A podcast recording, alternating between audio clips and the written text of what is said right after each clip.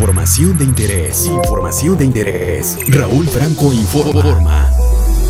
15 de septiembre de 2020. Buenos días. El próximo 26 de septiembre, cuando se cumplen seis años de la desaparición de los 43 jóvenes de Ayotzinapa, el presidente Andrés Manuel López Obrador ofrecerá un mensaje sobre los avances de la investigación que incluyen nuevos hallazgos y acciones penales resueltas, adelantó Vidulfo Rosales, abogado de los padres de los jóvenes. El pasado viernes, el mandatario federal se reunió con los padres de los estudiantes de la Escuela Normal Raúl Isidro Burgos, desaparecidos en Iguala Guerrero. Ahí se les informaron los avances que lleva la investigación, la cual la actual administración ha dicho que se reinició prácticamente.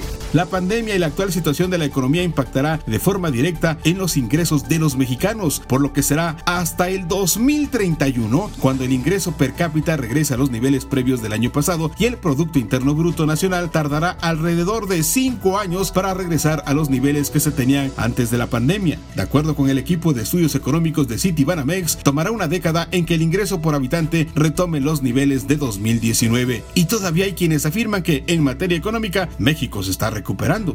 Le recordamos que en Oaxaca en agosto pasado se emitió un decreto mediante el cual el grito de la independencia se llevará a cabo a puerta cerrada, mientras que el desfile cívico-militar será cancelado a fin de evitar la aglomeración de personas y se puedan evitar los contagios por COVID-19. La Corporación Oaxaqueña de Radio y Televisión transmitirá un programa especial para que desde sus hogares se pueda gritar ¡Viva México y viva Oaxaca! En Oaxaca, en las últimas 24 horas, se sumaron 22 nuevos casos y 5 defunciones por COVID-19. La entidad tiene la mañana de este martes un total de 14.925 casos confirmados y 1.364 defunciones por el coronavirus. Que tenga un excelente martes y una muy buena noche mexicana. Las noticias más importantes para iniciar el día. Raúl Franco informa.